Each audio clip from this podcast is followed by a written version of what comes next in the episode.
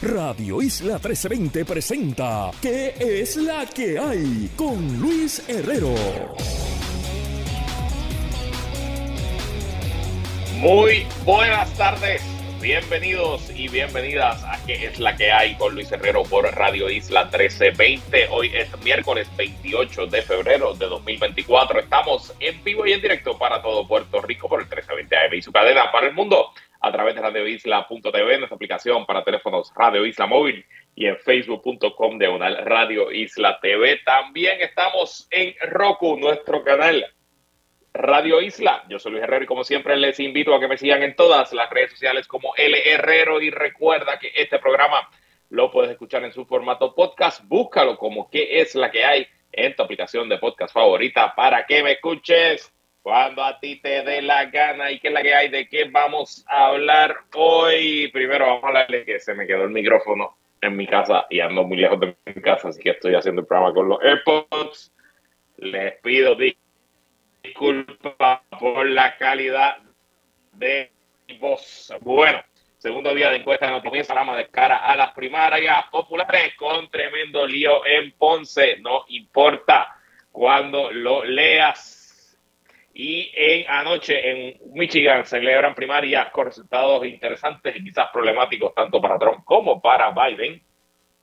Mientras Donald Trump tiene que admitir al Tribunal de Nueva York que no tiene los chavitos para ir en apelación. Bueno, vamos antes de ir a los temas con algunos asuntos de interés.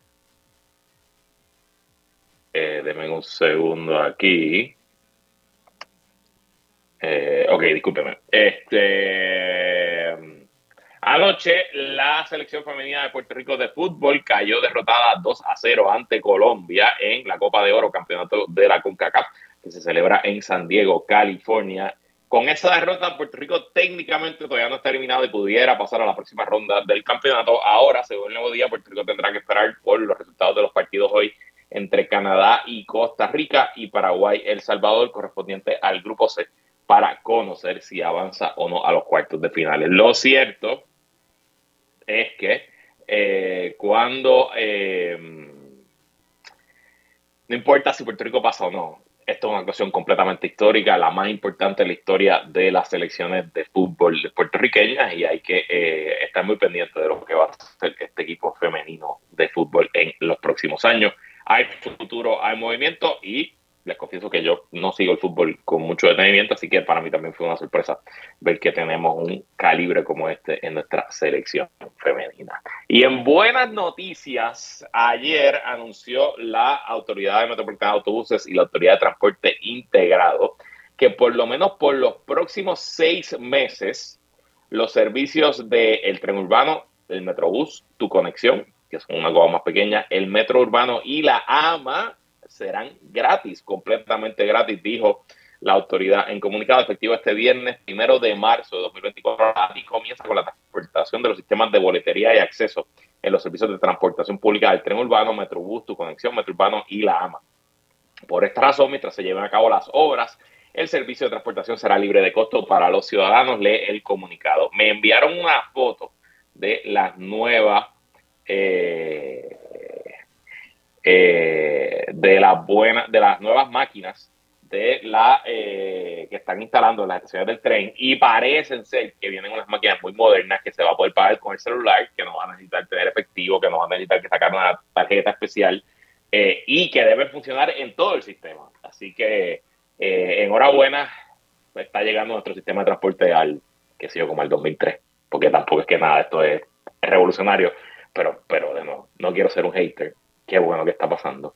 Y recordé, recordé que ya para el 2008, cuando Aníbal Azoguila era gobernador, se puso la AMA y el tren urbano gratis, y en aquel momento el gobierno, bueno, el gobierno no, los líderes del PNP que controlaban Cámara y Senado, lo tiraron de politiquero, eh, porque era año de elecciones. Nadie ha dicho que Pierluisi es un politiquero ahora, porque lo está haciendo, y ¿saben qué? No lo es porque esto es positivo. Si todos, si más personas utilizáramos, y me incluyo, a mí se me hace difícil, igual que probablemente la de ustedes, pero a la gente que tiene acceso a utilizar el, transporte público y no lo puede, y no lo usa, pues a lo mejor está el incentivo que le hace falta, porque le, eh, le sale gratis. Y también, ¿sabes a quién le hacemos justicia? A los más que necesitan, que son las personas que utilizan el transporte público. Bueno, vamos con la encuesta. Tengo 20 minutos, me, va, me debe dar tiempo suficiente para analizar eso antes de la pausa. Y cuando regresemos de la pausa, hablemos del lío que tiene el Partido Popular en Ponce comenzando hoy en su segundo día de entrega, que presumo serán cuatro. Hoy el periódico digital Noticel enfocó su encuesta en los resultados a la primaria del Partido Popular Democrático, la primaria a la comisaría residente en Washington del Partido Nuevo Progresista y a la carrera general de esa misma silla, la comisaría residente, entre pues Pablo Hernández, Anaíma Rivera Lacén y una alternativa o de Elmer Román o de William Villafán, hizo las dos preguntas. También, y por aquí es que quiero empezar, en la entrega de hoy, la encuesta presentó los resultados de la distribución partidista. Eh, la muestra fueron 2.200 personas y ayer no nos habían dicho cuántos de esas personas se identificaban más con el PNP, con el PPD, con el PIB, con Victoria, con Proyecto Dignidad. Esos números nos los dieron hoy. Y los números están interesantes y tienen, eh, y creo que esconden ciertos aspectos que todavía en la editorialización de la encuesta por parte de Noticias quizás no se han, no se han atendido. También tengo la comparación de esa misma participación, distribución partidista con la encuesta de Noticiel de octubre.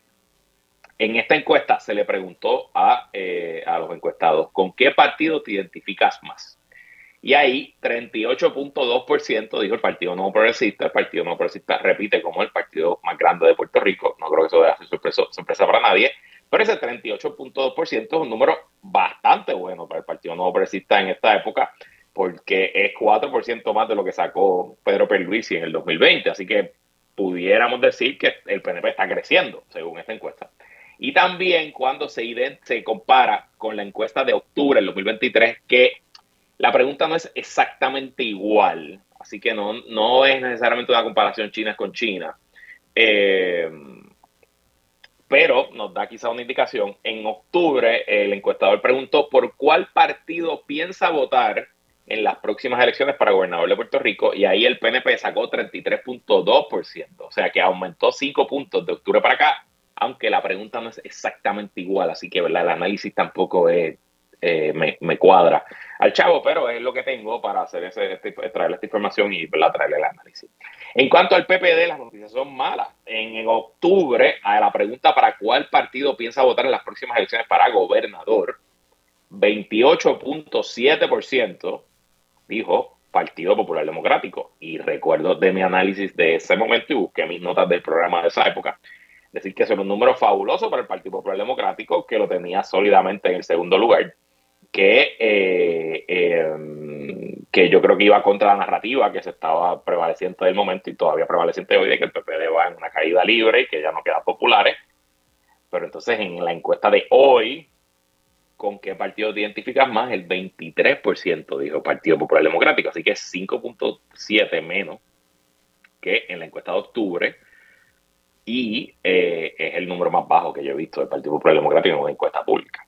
Así que peligroso para el Partido Popular Democrático ese número, que solamente el 23% eh, de los encuestados diga que se identifica con el PPD. Ah, ahora bien, como la pregunta no es idéntica, como la pregunta en octubre fue por cuál partido piensas votar en las próximas elecciones, a lo mejor en octubre alguien que no es popular está diciendo voy a votar por el Partido Popular.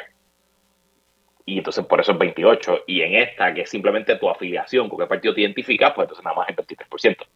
Pero sin duda hay algo ahí peligroso, problemático para los populares. En cuanto también a los que no se identifican con ninguno, eh, en la encuesta de octubre, ¿por qué partido piensa votar? Que fue la pregunta de octubre, entre otros dijeron 7.3 y no sé, dijeron 14.5, o sea que en la suma son casi son 21.8%.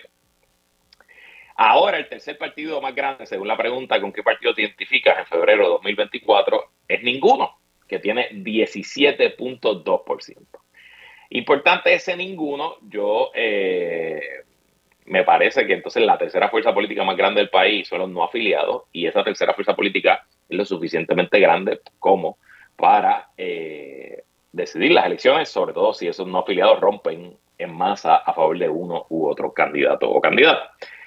En tercer lugar, el PIB con 9.6% y en cuarto lugar, Victoria Ciudadana con 6.5% en la pregunta de con qué partido te identificas más en febrero del 2024. En octubre del 2023, la pregunta por cuál partido piensas votar en las próximas elecciones, se le preguntó a Alianza PIB Victoria y en ese momento, porque no estaba dividida las opciones, era una sola, Alianza PIB MVC sacó 11.4%.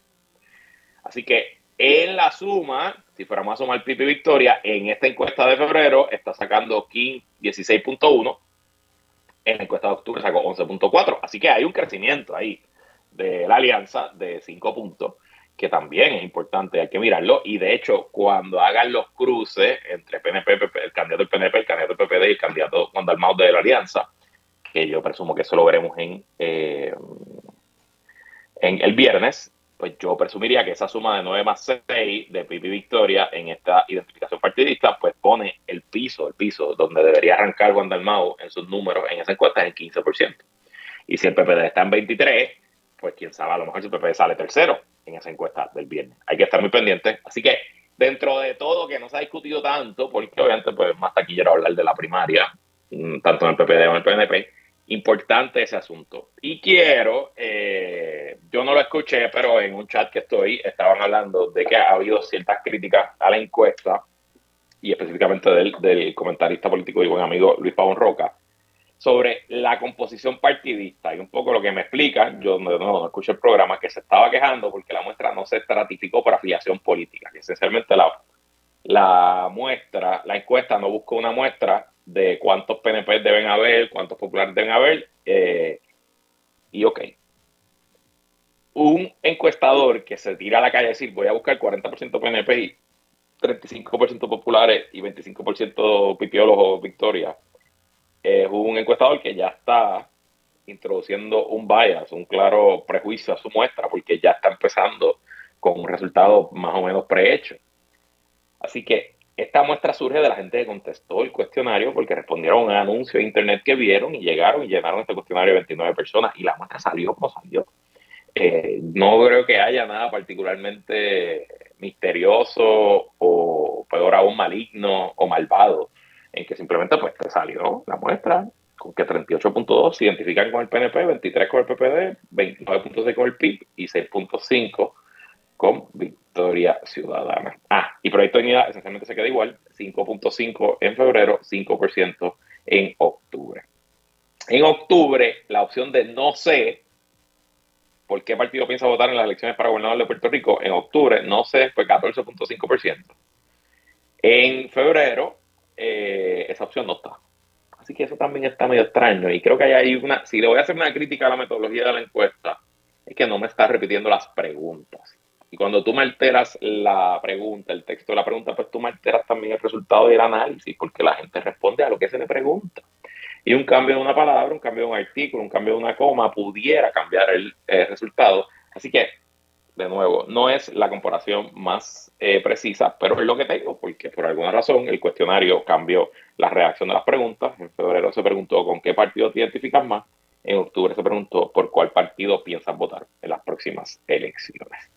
También les iba a decir, al igual que hay malas noticias ahí para el PPD, hay malas noticias para el PNP, no tanto, específicamente hay malas noticias para Pedro Pierluisi, porque como les dije ayer, los números de aprobación del gobernador, de si está haciendo buen trabajo o mal trabajo, si usted aprueba o no de su gestión, se quedaron esencialmente flat, no subieron ni bajaron, se quedaron exactamente en margen de error, pero aumentó la cantidad de PNP en la muestra, porque si eran 33.2% de PNP en octubre y en esta eran 38.2%, pues uno hubiera esperado que hubiera subido los números de aprobación del gobernador. Así que aunque hay más PNP en esta muestra que la de octubre, los números del gobernador no necesariamente subieron. Así que también hay algo interesante pasando y un poco confirma mi teoría de que toda la campaña y todos los millones que se gastaron en eh, la campaña haciendo que las cosas pasen y todos los errores que haya tenido la campaña de Jennifer González y toda la fiscalización, que es muy poca, que se le hace al gobernador, nada de eso ha tenido mucho efecto y me parece que las opiniones del país sobre la gestión del gobernador están bastante, bastante claras y ya están, como se dice en inglés, set in stone. Y bueno, entonces pasando a la noticia principal según lo presentó el periódico, la primaria para la gobernación por el Partido Popular Democrático, el presidente del partido, representante Jesús Madero Ortiz, tiene una eh, ventaja apabullante sobre el senador Juan Zaragoza. Jesús Madero Ortiz aparece con 73.1% del apoyo versus Juan Zaragoza, que solamente tiene 26.9%. Muy curioso para mí que no hay indeciso en la contestación. Ni indeciso ni ninguno. Que usualmente siempre, aunque sea 1% o 0.5%, siempre debe haber algo que diga alguien que esté indeciso o alguien que diga que no va a votar por ninguno de los dos o alguien que diga que no va a votar.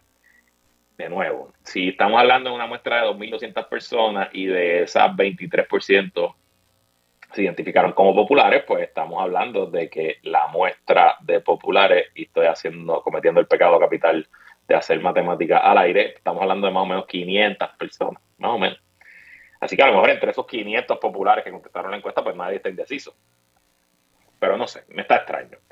Eh, lo que sí, esa ventaja que Sumael tiene hoy es un poco lo que yo percibo también, es como yo siento que va la cosa, aunque les admito que desde la semana pasada para acá he visto un intento no coordinado, no estoy diciendo que aquí hay coordinación, pero he visto que muchas personas, muchos analistas, columnas, artículos en el periódico, análisis incluso en esta estación y en otras, daban por sentado que Juan Zaragoza venía con un momentum gigante y que la carrera se había apretado, que la cosa estaba cerrada. Incluso ayer me preguntaban a mí cómo yo creía que iba a salir esa encuesta y yo dije, yo creo que sale empate un poco dudándome lo que era para mí mi percepción, porque se, estaba creando esa percepción del momentum de Juan Zaragoza y por lo menos estos números tiran al traste con esta percepción. Y he visto ciertos análisis que me dicen, bueno, pero Juan Zaragoza tenía 3.8 en la encuesta de octubre y ahora tiene 26.9, o sea, que creció 23 puntos. Y es verdad, usted tiene toda la razón, es un crecimiento brutal, un crecimiento de 10 veces casi. Pero en la encuesta de octubre Jesús Manuel Ortiz tenía 42.6% y ahora tiene 73%. O sea que Jesús Manuel aumentó también, en su caso, 31 puntos.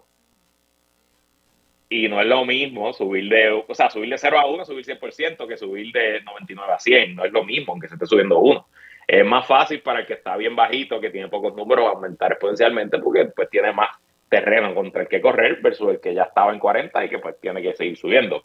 Y en una elección entre dos personas, uno siempre quiere estar por encima del 50%, el 73% pues es un número bastante sólido. De hecho, en la encuesta de octubre del 2023 se hizo la misma pregunta.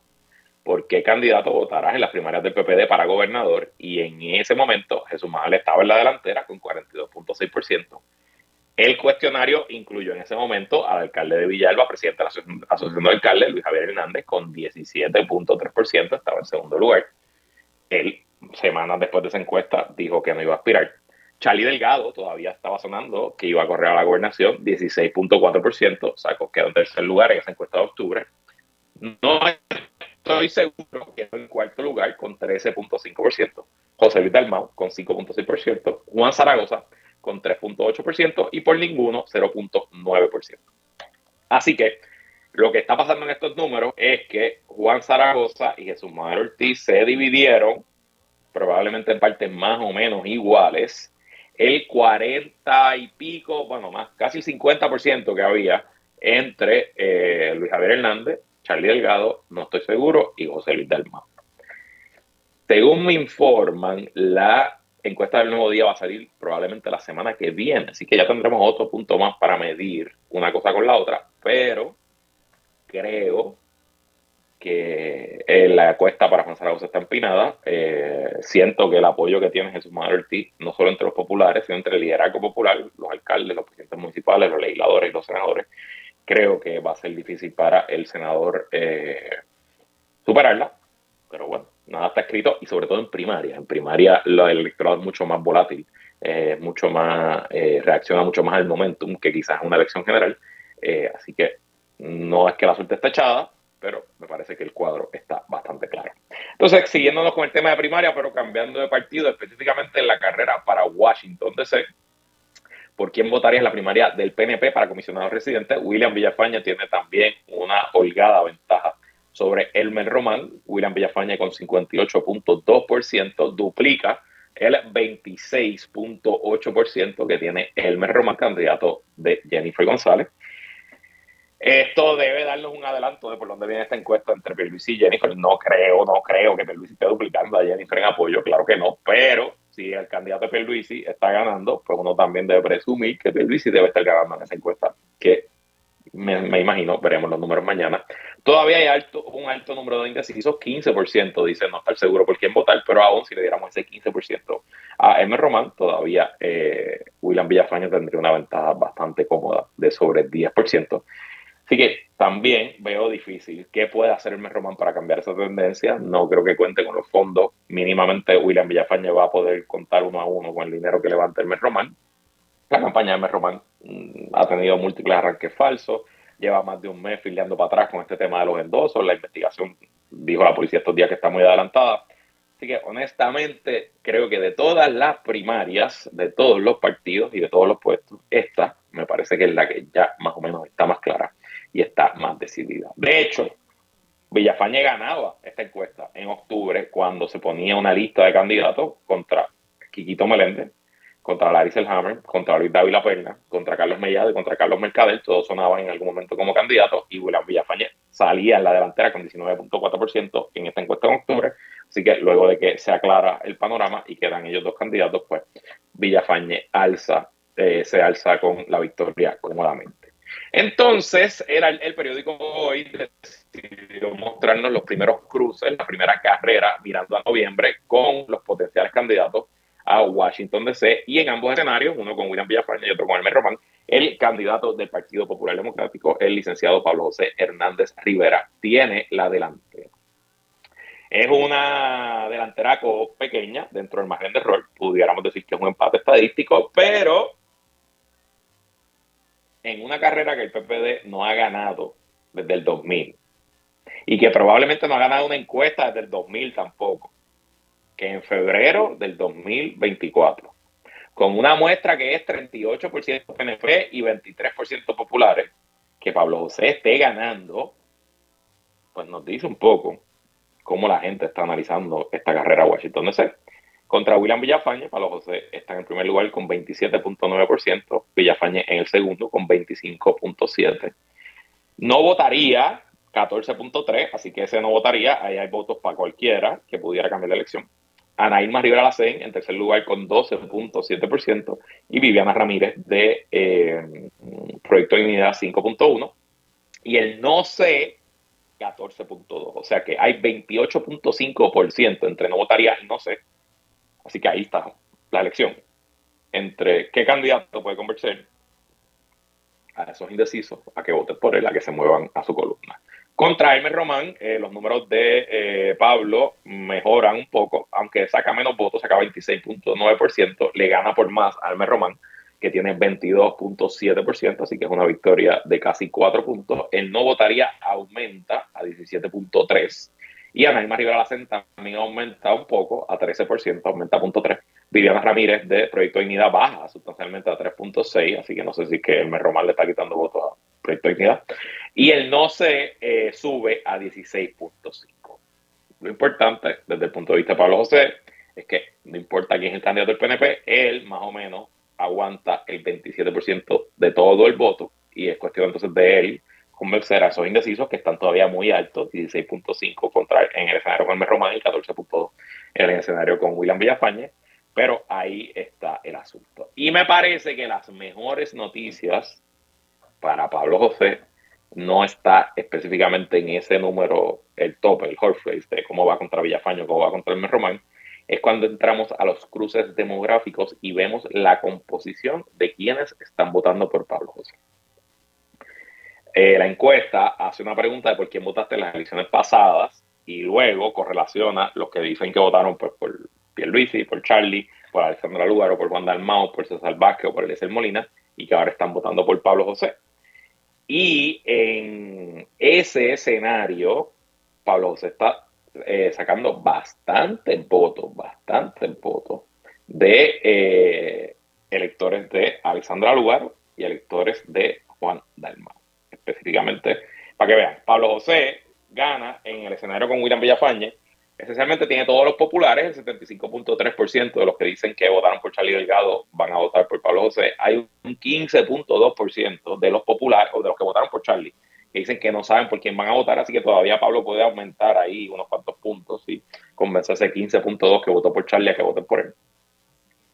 Pero cuando vemos a Alexandra Lugaro, los que dijeron que votaron por Alexandra Lugaro, obviamente la mayoría está votando por Ana Irma Rivera Lacén, pero hay un 16.9% de los que votaron por Lugaro que dicen que van a votar por Pablo José. Y cuando vemos a Juan Dalmau, el número es aún más dramático. Y ojo, aquí me habla que hay problemas en la alianza 24.8% de los que dicen que votaron por Juan Dalmau en el 2020 le están dando el voto a Pablo José Hernández Rivera. Eh, solamente menos de la mitad de los que votaron por Juan Dalmau, solamente 48.4% le están dando el voto a Anaíma Rivera Lacén. Así que muy interesante. Eh, me parece que hay terreno fértil para que Pablo José siga aumentando esa ventaja y que siga buscando votos, pescando por aquí y por allá eh, para lograr esa victoria que el Partido Popular Democrático no ha conseguido en la silla de Washington desde el año 2000. Mañana seguiremos con este análisis. Nosotros nos vamos a una pausa y cuando regresemos, papelón de la pava en Ponce, no importa cuándo lo leas. No se vaya nadie que la que continúa. Sigue conectado con Radio Isla 1320. Estás escuchando ¿Qué es la que hay? Con Luis Herrero. Somos el sentir de Puerto Rico. Seguimos con el análisis en Radio Isla 1320. ¿Qué es la que hay? Con Luis Herrero. Regresamos. Eh, la audiencia de este programa, que me comenta por Twitter, o por ex, como se dice ahora, eh, me pidió, que aquí se va a saludar a Jack D. Sparrow, que si no empezaba con esta frase iba a estar decepcionado. Así que voy a citar a la licenciada Alexandra Lugaro, diciendo, yo se los dije, pero no me hicieron caso, con este lío del alcalde de Ponce, doctor Luis Irizarry Pavón, yo pues he sido transparente y claro con esta audiencia. Desde el primer día, desde ese fatídico artículo de diciembre del 2023, donde el nuevo día reveló que el alcalde estaba siendo investigado por el Departamento de Justicia, yo rompí mi relación profesional que tenía con el municipio de Ponce en ese momento. No porque esté investigando a un cliente mío, esas cosas pasan, eso es parte de ser político. Es que pues se rompió la confianza que tiene que tener un consultor, un asesor de un político con ese político, porque ¿cómo yo puedo asesorar a un alcalde si me entero por la prensa que el alcalde lo está investigando? Y en aquel momento, hago el recuento del cuento algo corto, pues yo me di cuenta que el alcalde llevaba mintiéndome por mucho tiempo. Me había dicho mentiras mirándome a los ojos sobre distintos problemas políticos que él tenía en Ponce, específicamente lo que tenía que ver con el despido de quien había sido su director de la campaña, la persona que me reclutó, y nada, no, no había tanto el caso. Lo cierto es que en ese momento yo me convencí, porque me habían mentido, que el alcalde de Ponce, a pesar de su presentación como un hombre eh, casto puro y practicante de la religión, es realmente un psicópata, un mentiroso, una persona en que no se le puede creer ni aunque te diga que el cielo azul, que el cielo es azul, que el agua moja y que dos matos Así que, ante los líos y múltiples problemas de este alcalde que culminaron en su acusación, que culminaron que se encontrara causa para arresto en menos nada, en cuestión de dos horas, contra los demás casos contra otros alcaldes. Y ante la solidez de la evidencia y de la corrupción que él estaba orquestando desde su poltrona municipal, obligando a sus empleados a que le pagaran un préstamo personal, a pesar de que él es millonario. Pues en este micrófono y en mi podcast y en Twitter y donde quiera que me paraba, en público y en privado, yo le decía al liderato de mi partido, no le hagan caso al alcalde de Ponce, no confíen en el alcalde de Ponce, no crean en la palabra del alcalde de Ponce le hice llamado en privado y en público al liderato de Ponce. Si usted quiere retar al alcalde, rételo. Aquí no hay nada que negociar, aquí no hay nada que sentarse. El alcalde no va a cumplir con su palabra.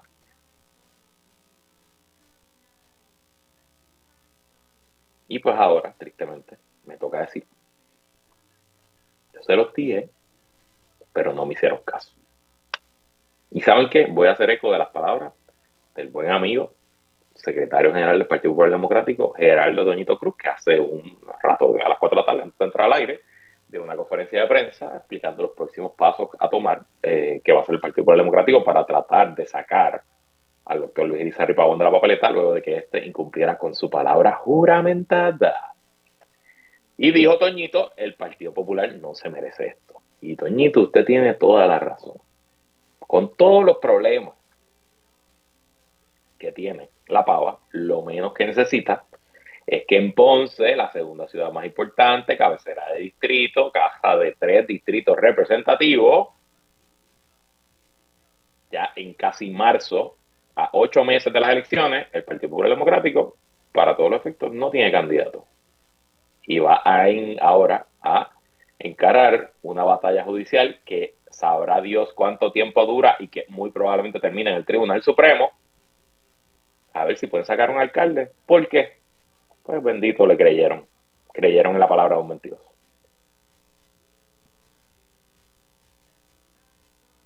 Para sorpresa de algunos, pero para mí no, y para ninguno de ustedes que me escucha hace tiempo, el alcalde Luis Irizarry Pavón, como le, le, pusimos en nuestro podcast, puesto para problema, el alcalde de Dios, luego de que había firmado un acuerdo, que voy a leer exactamente lo que decía el acuerdo.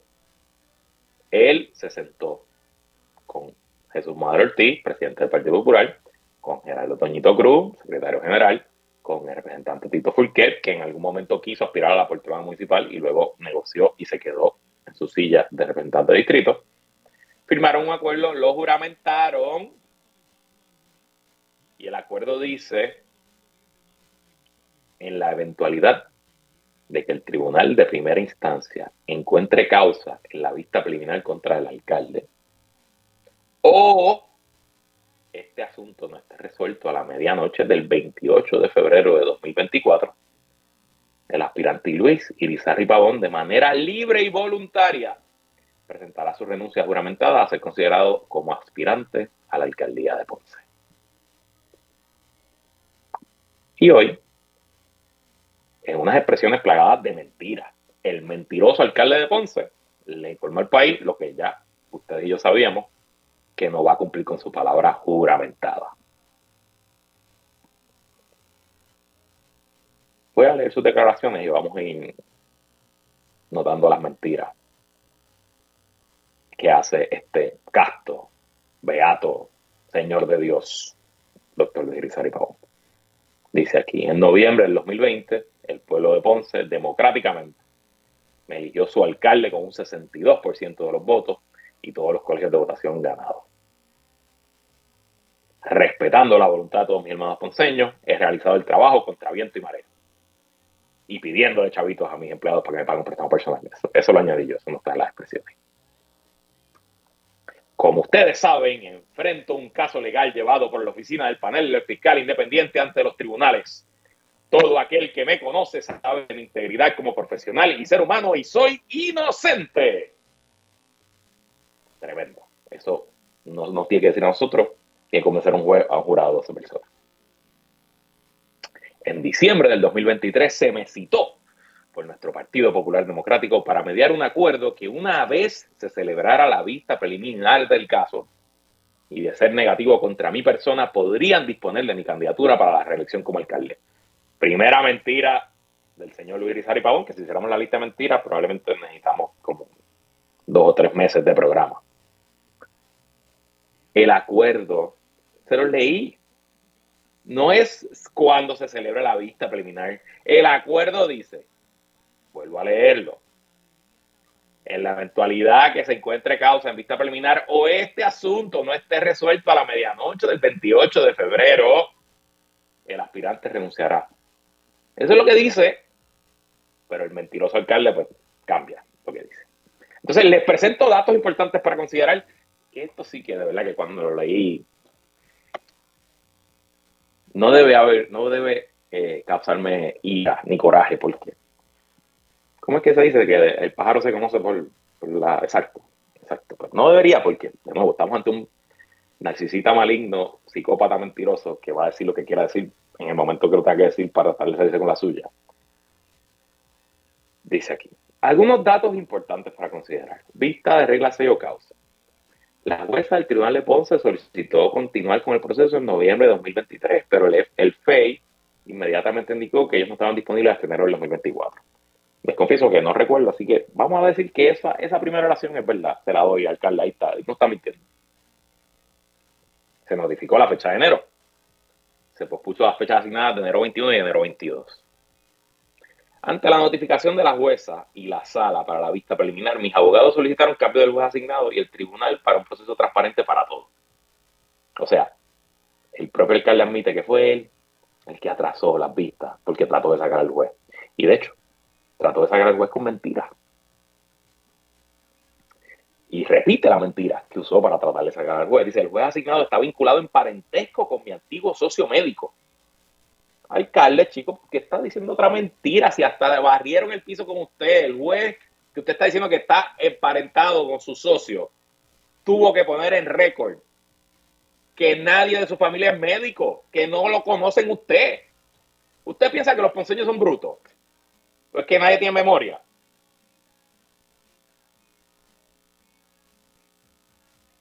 Y lo otro importante que el alcalde no pone en sus expresiones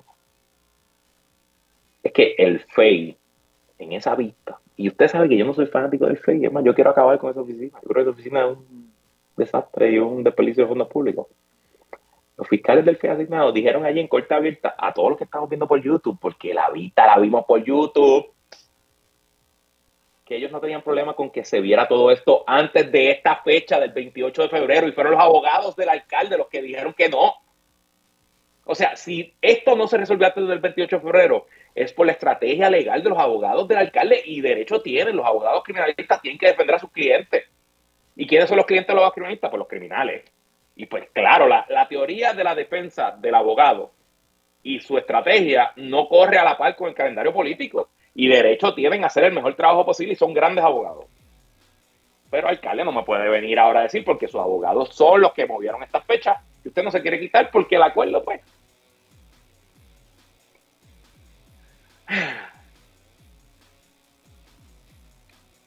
Los acuerdos de el tribunal, los abogados, la sala y las fechas asignadas fueron pautados para el próximo mes de marzo. Todo eso fueron situaciones fuera de mi control. Dios mío, qué mentiroso. Soy inocente, estoy protegido por la Constitución de Puerto Rico y Estados Unidos y se me están violando mis derechos constitucionales. ¿Cuáles son sus derechos constitucionales? Si usted mismo puso su firma, juramento. No renuncio. En medio de esta patraña no existe razón para dejar mi puesto y mi candidatura. Y una pregunta, ¿alguien le va a radicar una querella por perjuro al alcalde? Porque mintió a juramento.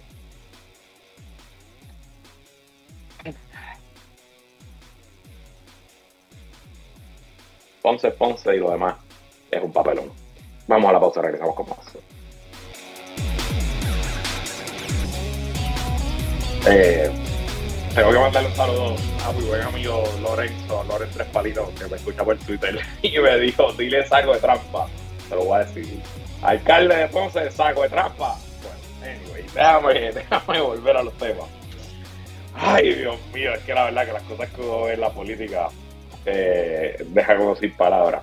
Pasando de un narcisista maligno a otro, hablemos un poquito de Donald Trump. Eh, como saben, Donald Trump hace como tres semanas, un juez en un caso civil que presentó el Departamento de Justicia del Estado de Nueva York por fraude contra el expresidente y sus empresas, eh, el juez encontró que se había cometido el fraude y, e impuso una sentencia de 480 millones de dólares, si no me equivoco, que tiene que pagar. 450 millones eh, que tiene que pagar Donald Trump y sus empresas. Eh, y claro, como toda sentencia, se puede apelar eh, por los tribunales apelativos del Estado de Nueva York, pero las reglas de litigio del Estado de Nueva York en este tipo de casos condicionan cualquier apelación a que el perjudicado, el que pierde el caso, consigne ante el tribunal la cantidad por la que fue sentenciada antes de apelar. O sea, que si usted le pone una sentencia de mil dólares, usted no puede ir al apelativo en Nueva York sin usted llevar un cheque de mil dólares y radicarlo allí en la Secretaría del Tribunal y pues consignarlo en el tribunal hasta tanto en cuanto eh, pues se vea el caso en apelación. Usted también puede, si no tiene los mil dólares, usted puede ir a un fiador y ese fiador le cobra a usted un por ciento de la sentencia, ese fiador pone una fianza garantizando la cantidad del dinero y sería ese fiador el que asume la responsabilidad de, pagarlo en tanto y en cuanto usted incumpla o al final se desaparezca y no pague lo que le toca pagar.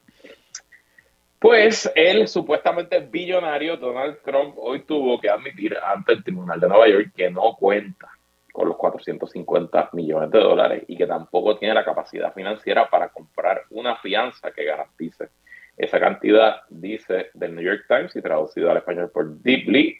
Donald Trump ofreció el miércoles tribunal de operaciones de Nueva York una fianza de solo 100 millones de dólares para detener la sentencia de más de 450 millones de dólares a la que se enfrenta en un caso de fraude civil, diciendo que tendría que vender algunas de sus propiedades a menos que obtenga alivio. Bendito, qué pena. Va a tener que vender Trump Tower. Fue un sorprendente reconocimiento de que el señor Trump, que está en una carrera contra el reloj para asegurar una fianza a una empresa o producir el importe total de sí mismo, carece de los recursos para hacerlo. Sin una fianza, la Oficina Fiscal General de Nueva York, que llevó a cabo el caso de fraude, podría tratar de cobrar del señor Trump en cualquier momento. Es que ese es el riesgo. Incluso aunque se apele, en lo que el caso se ve en sus méritos y las operaciones. Yo no tengo conocimiento cómo se litiga en el estado de Nueva York, pero típicamente las apelaciones toman tiempo, mínimo toman varios meses, en algunos lugares pueden tomar años. El problema es que si él no presta esta fianza o no pone la cantidad, la secretaria de Justicia del Estado de Nueva York puede ir ahora mismo contra sus bienes, ahora mismo contra sus corporaciones eh, y eh, pues comenzar a quedarse, a congelar cuentas y a quedarse con esos activos. En una presentación ante el Tribunal de Apelaciones, los abogados del señor Trump también pidieron retrasar una amplia gama de otros castigos que el juez de primera instancia, eh, que el juez de primera instancia en el caso de fraude, Arthur Engoron, impuso en una decisión de este mes. Entre ellas se incluye la prohibición de obtener un préstamo de banco en Nueva York durante tres años y la prohibición de dirigir una empresa en el estado durante este mismo periodo. ¿Qué efecto político puede tener esto sobre Donald Trump? Pues yo desconozco. Eh, la realidad es que eh, en su locura, Trump es medio pitonizo y él dijo en algún momento en su primera campaña en 2016 que él podría matar a alguien, dispararle a alguien en el mismo medio de la Quinta Avenida y que aún así no hubiera perdido eh, apoyo popular. Y un poco, yo creo que esa, esa premonición, esa predicción se ha hecho realidad. Y los que aman a Trump lo aman con frenesí y sin razón, y no importa lo que aparezca, Donald Trump va a seguir siendo su ídolo. Eh, así que no, no creo que le tenga demasiado efecto. Eso sí, hay un efecto al ego de Donald J. Trump, porque, eh, y de hecho como parte de la evidencia que circuló en este juicio, Trump siempre ha estado obsesionado con hacerle creer al planeta que él es un billonario, billonario con B de bueno. Y parte de la evidencia que pasó en el juicio es cómo sus, los ejecutivos de su empresa manipulaban los números y cabildeaban a la revista Forbes, que es la revista que publica la lista de los 100 billonarios más billonarios del planeta, eh, para asegurarse que su cliente quedara entre uno de los 100 billonarios en los Estados Unidos. Y hoy, con la soga al cuello y con los alguaciles del Estado de Nueva York respirándole en la nuca, pues no le ha quedado más remedio a Donald Trump que eh, admitir bajo juramento, atención Luis Rizal y Pavón, bajo juramento, que pues no es tan billonario. Y por cierto, estaba leyendo abogados que litigan en Nueva York en Twitter diciendo que es probable que esos 100 millones que está ofreciendo hoy Trump sean suficientes para que el Tribunal de Apelaciones permita la apelación y paralice la sentencia que no es inaudito y que ocurre en otros casos, que personas que están en apelaciones y no tienen el dinero completo o no consiguen fianza, que los tribunales eh, le concedan apelar con una cantidad menor. Y que incluso en el caso de Trump es poco probable el riesgo porque pues Donald Trump no se va a escapar. ¿Para dónde se va a ir? Y segundo, aunque se escapara, esto no es un caso criminal, así que aquí nadie lo va a meter preso por esto. Lo puede meter preso por otras cosas, pero por este caso no lo va a meter preso. Y sus bienes siguen estando en Nueva York. O sea, que si él decidiera no cumplir y huirse, pues el Estado puede ir contra sus propiedades, que hace con Trump Tower, hace con su club de golf, que hace con Maralago, otros tipos de cosas. O sea que las propiedades que garantizarían la sentencia siguen estando en Estados Unidos. Así que quién sabe si a lo mejor con esta lloradita y los 100 millones, el Tribunal de Apelaciones de Nueva York le permite eh, erradicar su apelación y paralizar la sentencia. Pero pues me parece eh, deliciosamente irónico que luego de décadas falfullando diciendo que era billonario, cuando eh, la cosa se puso a apretar. No le quedó otra. A, Donald Trump que admitir que de billonario tiene lo que yo tengo de billonario, que nada. y bueno, eh, hablando de política y todavía quedando en este de Estados Unidos, anoche se llevó a cabo otra primaria en el estado de Michigan y para sorpresa de nadie, Donald Trump volvió a ganar contundentemente, dio una pela. Aquí me sorprendió un poco, porque aquí Trump gana incluso más fuerte que en Carolina del Sur. Trump termina con 68.2% del voto, Nikki Haley con 26.6%, o sea, aquí le ganó por 42 puntos. En Carolina del Sur, Haley saca 40. ¿Y por qué digo que me sorprende? Bueno, porque Michigan es un estado más, es un estado más progresista, un estado que yo pensaría un estado más urbano que Carolina del Sur, un estado más diverso que Carolina del Sur, aunque Carolina del Sur debe tener una población afroamericana mayor que Michigan, pero Michigan tiene latinos, este, musulmanes, árabes, africanos, inmigrantes africanos, tiene ¿verdad? una diversidad mayor eh, probablemente que Carolina del Sur. Y aún así Trump dio una pela asquerosa. Este, y no sé, Super Tuesday la semana que viene, que se celebran varias primarias, pero me parece que eh, con esta tendencia se le debe estar acabando la gasolina y el dinero a Nikki Haley y no sé.